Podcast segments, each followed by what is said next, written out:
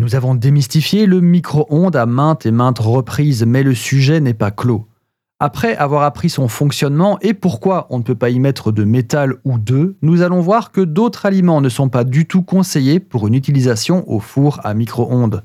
Et plutôt que de vous donner une liste stérile, je vais surtout vous expliquer pourquoi je suis partisan de l'adage qui veut que si on donne un poisson à une personne, elle mangera un jour. Mais si on lui donne les clés de l'usine de conserve de sardines, elle risque de payer un gros cadastre. Le fromage ne supporte pas trop le micro-ondes. Au mieux, il va fondre, mais la plupart du temps, la graisse qu'il contient va s'en extraire, vous laissant avec une tranche de caoutchouc molle surnagée de graisse orange. N'espérez jamais gratiner au micro-ondes. Pour les fromages bleus, c'est encore pire. Non seulement il sera mou et gras comme tous les fromages, mais les moisissures nobles qu'il contient vont devenir visqueuses et particulièrement malodorantes.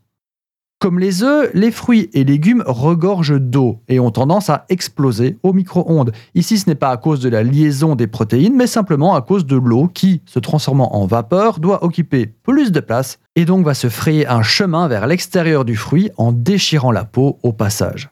Jusqu'à maintenant, la plupart des aliments sont plutôt des contre-indications, un peu comme les champignons qui deviennent caoutchouteux, mais ça s'arrête là. Ces aliments vont seulement perdre leur qualité nutritionnelle ou organoleptique, mais ne deviendront pas dangereux.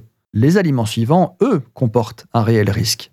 Le riz, la pomme de terre et le poulet, qui paraissent si inoffensifs, sont particulièrement dangereux quand on décide de les réchauffer à l'aide d'un four à micro-ondes. En effet, la micro-onde ne tue pas toutes les bactéries qui reviennent se déposer sur leur surface une fois cuits. Pire encore, la chaleur dégagée favorise leur croissance. Et enfin, difficile de penser à un aliment à risque sans parler des fruits de mer.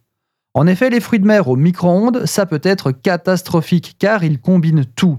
Ils deviennent caoutchouteux, les coquilles fermées risquent d'exploser et ils développent plein de bactéries nocives, voire mortelles.